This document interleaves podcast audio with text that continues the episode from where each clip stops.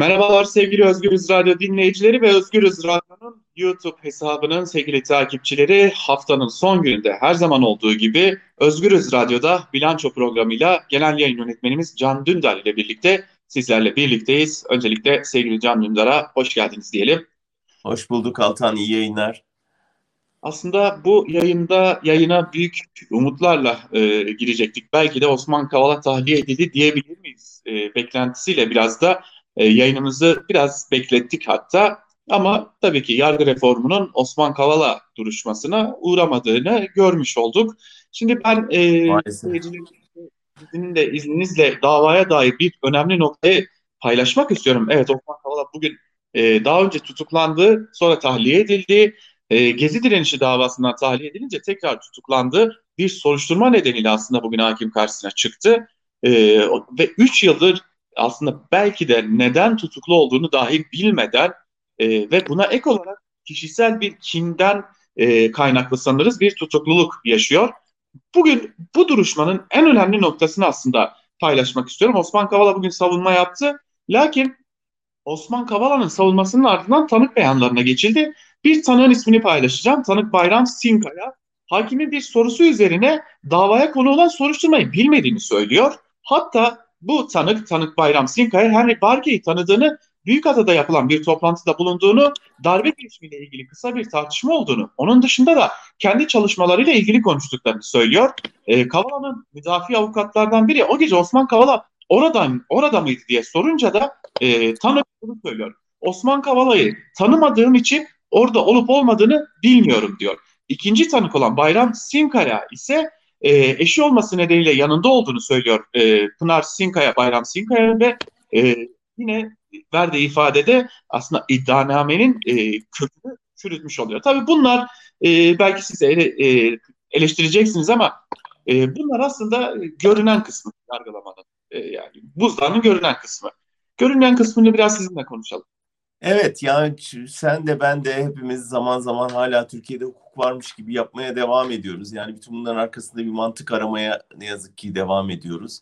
Ee, açıkçası benim de bugün bir beklentim vardı ama beklentimiz artık şeyden değil yani bu tanık ifadeleri ciddiye alınır ya da e, hukuk üstün gelir ya da Sava, e, Kavala'nın öyle güçlü bir savunma yapmasıyla mahkemenin fikri değişir diye değil. Yani Biden iktidara geldi, Merkel gidiyor, Avrupa Birliği yaptırım sopasını gösterdi, Amerika yaptırım kararı aldı. Bizim hukukla ilgili şeylerimiz bunlar yani.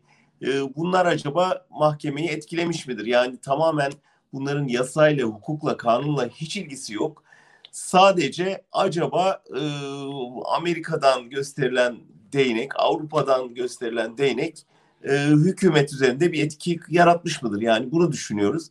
O onu anlıyoruz ki dur bakalım Şubat'a kadar bakalım Şubat'ta ne olur kararı verilmiş. Yani tamamen bu işkencenin sürmesinin tek nedeni Erdoğan'ın Kavala'ya duyduğu nefret, öfke. Yani şunu biliyoruz. Bu Erdoğan gezi direnişinde kendisinin devrilmeye çalışıldığını düşündü ve burada yabancı güçlere e, faturayı kesti. Osman Kavala'yı da o yabancı güçlerin buradaki temsilcisi diye görüyor baştan beri. Bu davanın tek şeyi bu. Yani Kavala beni devirmeye çalıştı, o geziyi finanse etti. Dolayısıyla ömür boyu hapiste kalmalı. Bu, bu Cumhurbaşkanı'nın bir kararı. Ee, bunu uygulamaya çalışıyor ama şu, elinde hiçbir delil yok. Hiçbir inandırıcı yasa e, hükmü yok. E, en ufak bir tanıklık yok tamamen bir varsayım üzerine bir işkenceyi sürdürüyor ve gerçekten yani 60'larında bir insanın 4 yılını hapiste geçirmesinin ne demek olduğunu herkesin düşünmesini isterim. Ee, yani ömründen çalıyorlar. Hiçbir hukuk şeyi yokken, hukuki gerekçe yokken, bir mahkeme kararı yokken e, ve Uluslararası Avrupa İnsan Hakları Mahkemesi'nin kararları varken, mahkeme kararları varken bu işkenceyi sürdürüyorlar. Büyük suç işliyorlar. Büyük günaha giriyorlar e, ve ağır vebal altındalar. Bunun bedelini çok ağır ödeyecekler. Ama ne yazık ki şu anda bu konuştuklarımızın Osman Kavala'ya hiçbir hayrı yok. Ben e, belki böyle e, Osman Kavala'nın yaşadıklarının yanında hiç ama e, bir üç yıllık bir tutukluk yaşayıp ardından beraat ettiğimde hep şunu söylerdim yaşım sorulduğunda. Üç yaş eksik. Benim evet. yaşım eksik derdim. Şimdi Osman Kavala gibi belki de çalışıp, dinidi, didinip, koşturup hele bir de yani Osman Kavala gibi bir insana sen 15 Temmuz darbesiyle ilgili bir şeyler yaptın demek gerçekten abesle iştigal. Yani Osman Kavala gibi sivil toplumu, demokrasi bu denli savunan, bu denli bunun için e, geri geldiğinde belki ömrünü adadı, babası da dahil olmak üzere, ailesi de dahil olmak üzere e, ellerindeki birçok şeyi kaybetme pahasına da demokrasi için mücadele veren bir insana kalkıp da darbecilik suçlaması yapmak e, gerçekten yargının olmadığı bir yerde bile e, açıklanabilecek bir şey gibi gelmiyor bana. Ama Türkiye burası sanırım e, her demokrasi savunucusunun e, eninde sonunda tattığı bir şey var. O da sen darbeci, darbecisin sözü. Ne yazık ki yani şuna e, Osman Kavala'yı tanıyan herkes gerçekten çok üzülüyor. Yani hani bırakın bu suçlamaları Osman Kavala bu ülkede defalarca ödüllendirilmesi gereken, baş tacı edilmesi gereken, hele bu kadar hani sermayenin iktidarın uşağı haline geldiği, sermayenin insan haklarını, demokrasiyi zerrece önemsemediği bir yerde böyle bir e, bütün servetinin önemli bir kısmını, vaktinin önemli bir kısmını bu ülkenin daha güzel olmasına ayırmış bir insanın böyle cezalandırılması hepimiz için çok ağır bir bedel, hepimiz için ağır bir ceza. İyi ki Osman Kavala gibi insanlar var bu ülkede ve ne yazık ki e, Recep Tayyip Erdoğan gibi insanlar da var ve bu ikinciler yüzünden ilkinin çektiği işkence bu ülkeye çok şey kaybettiriyor. Burada e, Osman Kavala ile ilgili e, dikkatinizi çekmiştir. E, şunu da söylemeden geçemeyeceğim. E, ömrünün bir bölümünü cezaevinde geçiriyor. Hiçbir açıklaması yok ama e, şöyle kinle ya da öfkeyle dolu da bir açıklama yapmıyor. Ne savunmalarında evet. ne basına verdiği demeçlerde en ufak bir öfke zerresi, en ufak bir nefret e, zerresi de görünmüyor. Bu, bu, bu da dikkat çekici geliyor bana.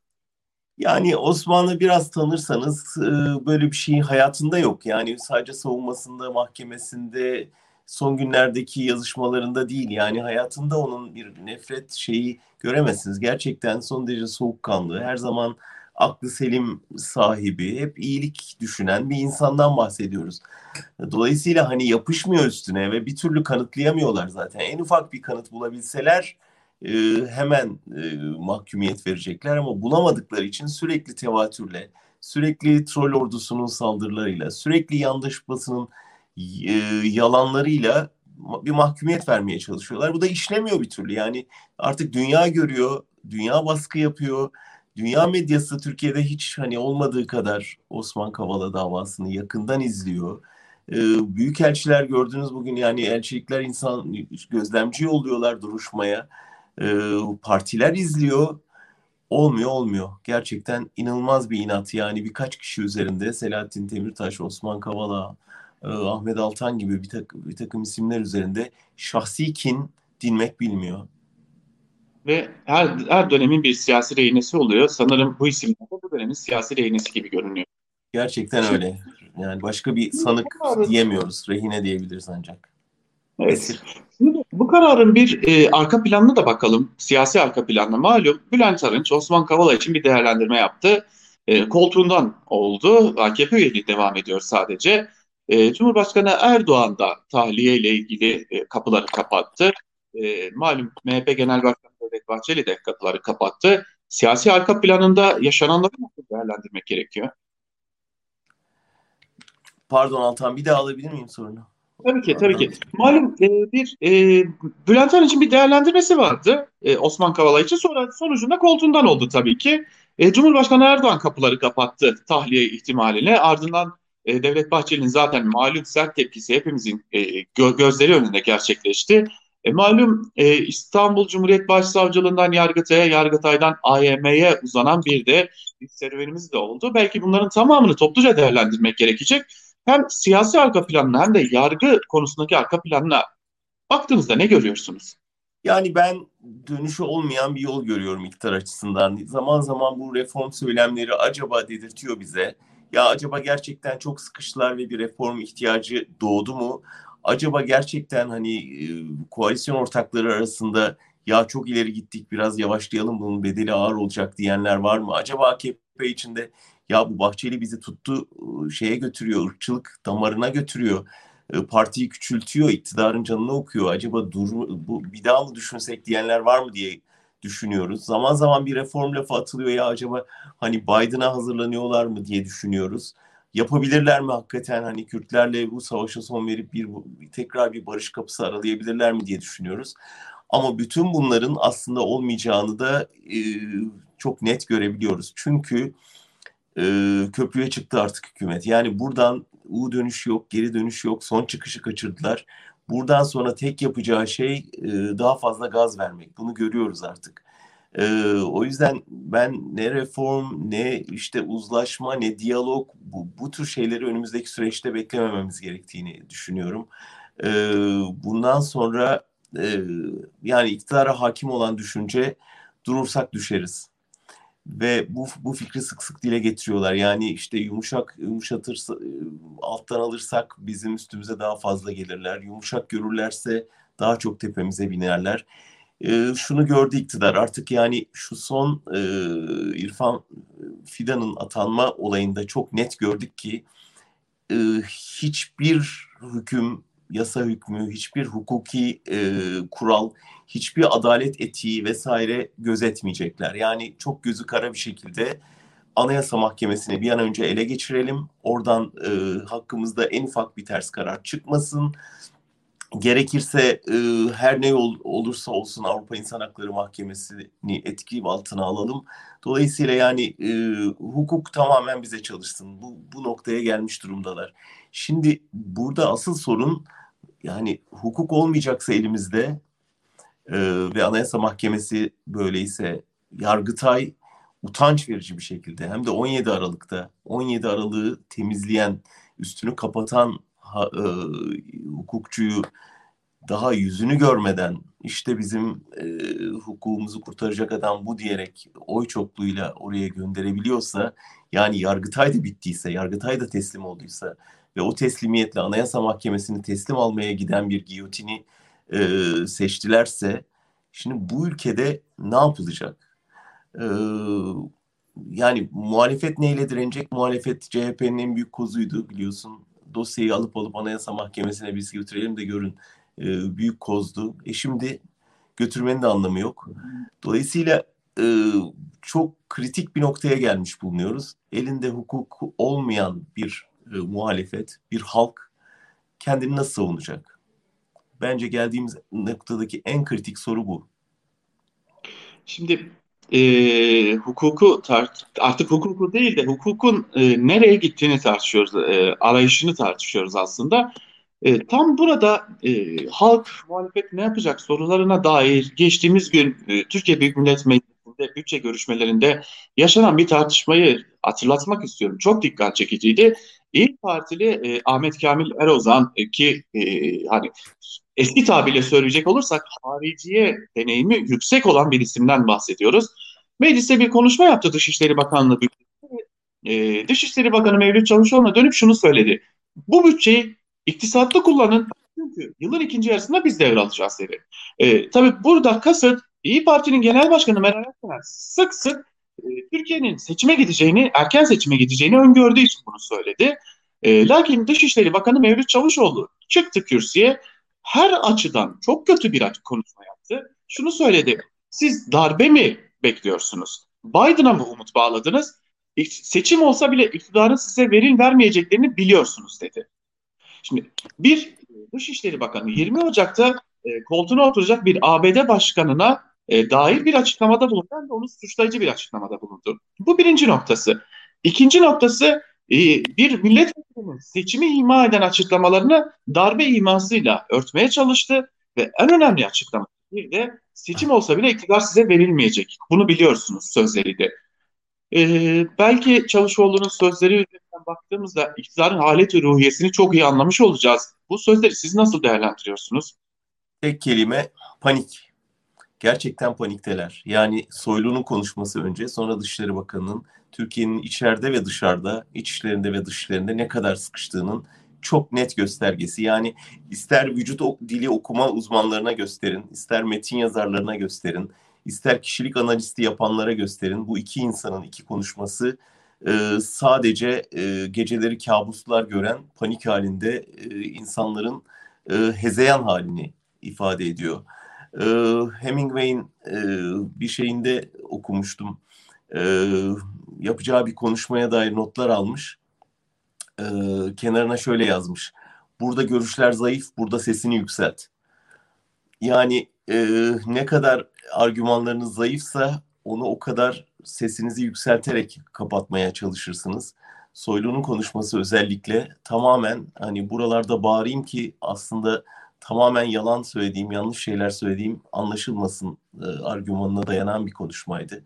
Dışişleri Bakanı da öyle. Yani ne demek seçim olursa bile e, alamazsınız. Bu, bu yani işte onun paniği. E, bu insanlar çünkü e, biliyorlar başlarına geleceği. Yani sandığa gidilirse ne olacağını, kaybederlerse ne olacağını, yakında onların nelerin beklediğini çok iyi görüyorlar, anlıyorlar. E, araştırmalara bakıyorlar, toplumun nabzını tutuyorlar. Zannetmeyin ki görmüyorlar.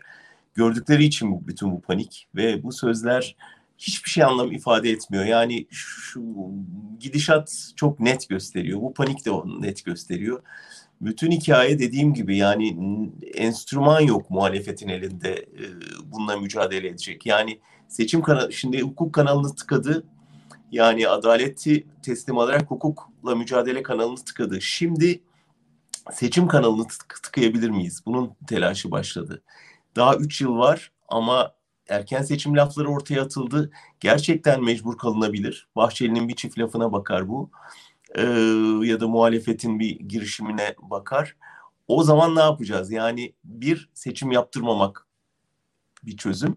İki seçimi tanımamak, seçim sonucunu tanımamak. Yani Amerika'da işte görüyorsunuz yani iyi kötü bir hukuk var da e, Trump'ın bu seçimi ben kazandım e, lafını alıp çöpe attılar. Ama Türkiye'de bu olabilir mi acaba? Dolayısıyla yani şimdi hukuku kaybettikten sonra eğer muhalefet siyaseti de kaptırırsa yani bu sözlerin altında kalırsa o zaman bir başka tehlike bizi bekliyor. Yani hukukla savunmayacağız. Seçim sandıkla olmayacak. Neyle olacak o zaman? Bir de e, son günlerdeki bir diğer tartışmaya bakalım o zaman. E, e HDP'nin kapatılması tartışması. Şimdi elimizdeki bazı bilgileri paylaşayım. Şimdi AKP içerisinde en azından üç görüş olduğunu biliyoruz. Bir, ya kapatalım gitsin ne uğraşıyoruz bunlarla diyen e, Milliyetçi Hareket Partisi'ne yakın, e, ideolojik olarak da duruş olarak da yakın e, son 5 yılda özellikle son iki seçimde AKP'ye gelmiş isimler var. Bir diğer yandan ya kapatıp da ne yapacağız? Tamam e, başka yollarla bunların üzerine örtelim. İşte tutuklamalarla, operasyonlarla bunların üzerine gidelim diye e, düşünen bir kesim var. Bir diğer kesim ise e, azınlık, çok büyük bir azınlık ama e, ya bizim 2012 dönemlerine dönmemiz lazım, oturup konuşmamız lazım. Çünkü e, Milliyetçi Hareket Partisi ile olan birlikteliğimiz bizleri tüketiyor. E, eğer bir seçime gidilecekse bizim yüzümüzü başka yere çevirmemiz lazım diyen küçük bir azınlık var. Ama o azınlığın e, bir iki çıkışı olduğunda da Bahçeli'nin tepkileri, MHP Genel Başkanı Bahçeli'nin tepkileri ortada. Milliyetçi Hareket Partisi'nin e, HDP kapatılsın ısrarını sürdürüyor. Ama iktidardan Numan Kurtulmuş dışında bir tek kelime, bir tek cümle yok. E, sadece bugün Cumhurbaşkanı Erdoğan bir açıklama yaptı ve o da CHP'nin e, iktidara gelirsek AKP'yi kapatacağız dediğini söyledi. Lakin Cumhuriyet Halk Partisi'nin böyle bir sözü yok. Cumhuriyet Halk Partisi'nin bu konudaki tek açıklaması iktidara gelirsek bu şirketleri kamulaştıracağız demek. Başka hiçbir şey yok. E, Cumhurbaşkanı Erdoğan da bu sözlerin olmadığını biliyor. Ama nedense AKP'yi kapatacağız diye faşist bir söylem üretiyorlar diyor. Benim ister, aklıma ister istemez şu geldi. Bu söylem CHP'ye mi yönelikti yoksa MHP'ye mi yönelikti? Yani şundan olabilir diye düşündüm. Ben AKP kendini o şirketlerle o kadar özdeşleştirdi ki ya şirketleri kamulaştırıyorsa herhalde bizi kapatmayı düşünüyor bunlar. Çünkü gerçekten o, o beş şirket ve o beş iş adamı AKP demek. Yani şu anda Türkiye'de herkes bunu görüyor. Ee, hani iktidar nedir diye sorarsanız işte bu beş şirket ve onu, onları yöneten insanlar diyebileceğimiz noktaya geldik. E, dolayısıyla onların kamulaştırılması aynı zamanda iktidarın e, devletleştirilmesi anlamına geliyor.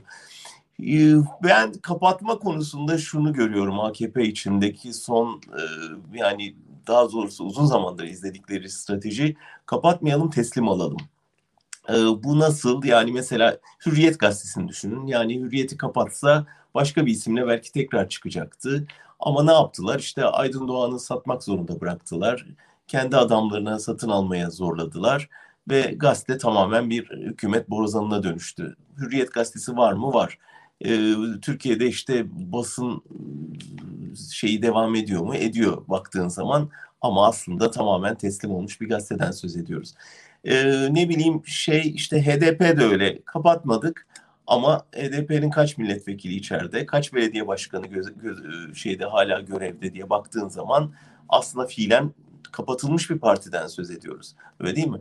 Ama işte sözde HDP'de orada. Şimdi aynı şeyi YouTube'a yapıyorlar mesela. Yani YouTube'u kapattılar iki sene. Dünyada bayağı şey getirdi, tepki getirdi. Kaldı ki herkes VPN'den giriyordu. Cumhurbaşkanı Gül dahil ben giriyorum diyordu.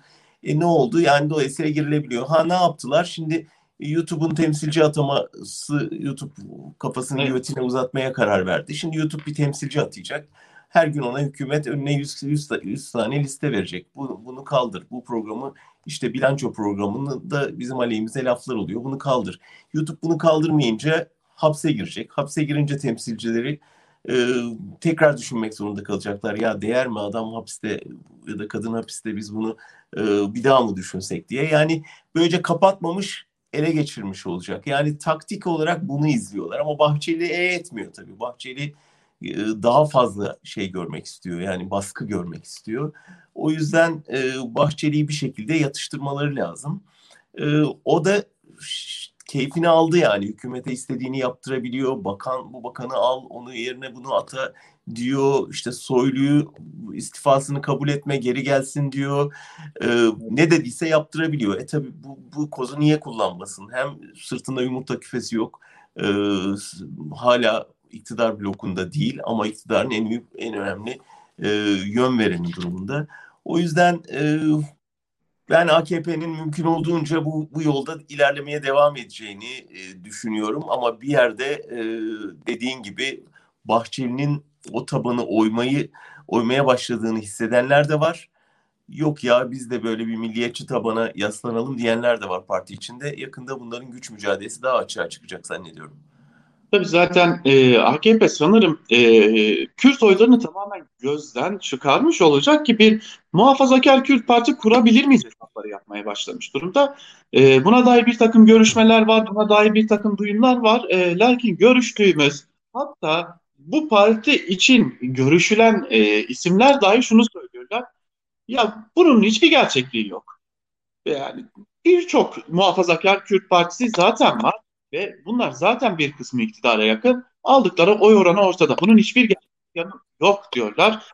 Ee, iktidar bir ara göz kırptı aslında ama e, belki bir diyalog başlatabilir miyiz diye bir göz kırptı ama Bahçeli'nin bu konudaki tepkisi o kadar sertti ki iktidar yaptığına yapacağına gözülük kırptığına sanırım pişman oldu ve dönülmez akşamın ufku sanırım tam da burada ortaya çıkıyor.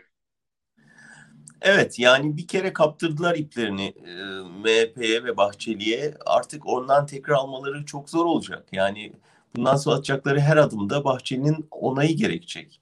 E, yani hakikaten neredeyse sarayın yetkilerine sahip bir e, genel MHP genel merkezi oluştu şimdi. Atacakları her adımda veto etkisini kullanıyor. Yok onu serbest bırakamazsın, bunun kitabını okuyamazsın e, seçime gidersin ya da gidemezsin. O bakan değil bu bakan olacak. Bu inanılmaz bir şey. Yani bir partinin yüzde otuzların üstünde oya sahip bir iktidar partisini bu kadar e, yularından çekip sürüklemesi ve uçuruma sürüklemesi ne tanık oluyoruz. E, ve çok ilginç. Eğer bundan kurtulamazlarsa ki kurtulma şansları da yok. Çünkü o desteksiz yapamayacaklarını biliyorlar. Gerçekten çok ağır bir şekilde köşeye sıkışmış durumdalar. Evet bakalım e, AKP açısından buradan kurtulma senaryoları var. Elbette ki aklımızda bir takım senaryolar var. E, bunları biliyoruz ama gerçekleşebilme ihtimalinin çok düşük olduğunu da zaten siz de söylemiş oldunuz.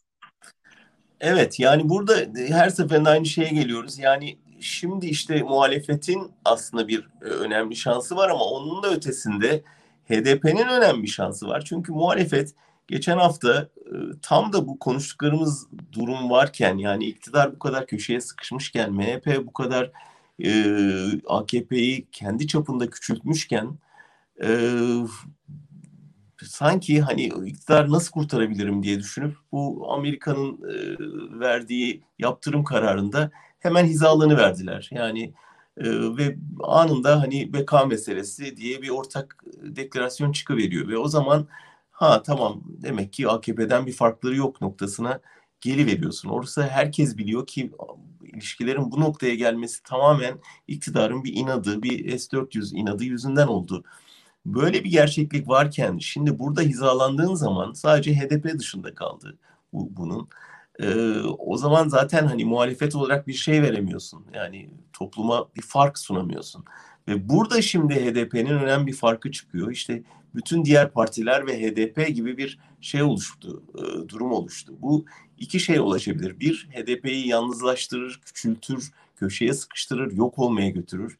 İki, toplumdaki muhalefet ihtiyacını HDP sırtlayabilir. Ve bunu yapabilirse gerçekten hem parti için hem Türkiye için çok büyük kazanç olur. O yüzden HDP'nin şu anda biraz daha kollarını geniş açıp e, muhalefetteki tüm demokrat unsurlarla buluşmanın yollarını araması ve işte bu damarı biraz daha genişletmeye çalışması lazım. Çünkü bu sten takılmazsa, buradan bir damar açılmazsa soluksuz kalacak, kansız kalacak toplum. Ve bunu şimdi HDP'nin yapabileceğini görüyoruz. Onun için çok daha e, bütün baskı altında olmalarına rağmen, bu kadar ağır sorunlar yaşıyor olmalarına rağmen şimdi bir yandan da gerçek muhalefetin olgunlaşması için HDP'ye büyük sorumluluk düşüyor. Evet aslında sorunları konuştuk. Reçeteyi de konuştuk sanırım. Ee, son sözleriniz aynı zamanda tüm bu yaşadıklarımızın reçetesini de ortaya koymuş oldu. Sevgili Can Dündar, e, bugünlük de noktalayalım programımızı. E, hem e, izleyicilerimizden ve dinleyicilerimizden de ben e, özür dileyim. E, neden gecikti program? Bugün onu da söylemiş olalım. Osman Kavala duruşmasının sonucunu bekledik açıkçası. Çünkü e, bu karar üzerine, bu karar üzerine konuşulacak çok şey vardı. O yüzden bu kararı bekledik. Ama normal saatimizde önümüzdeki haftalarda da paylaşım devam edeceğiz bilanço programına. Teşekkürler Can Dündar. Ben teşekkür sevgili... ederim. İyi hafta sonları Altan. Çok teşekkür ederiz. Evet, bu hafta da vakit ayırdı sevgili Can Dündar. E, e, yoğunluğunun koşturmacasının arasında tekrar teşekkür edelim. Bu haftalık da bilanço programını kapatalım. Haftaya bir başka programda görüşebilmek umuduyla. Hoşçakalın.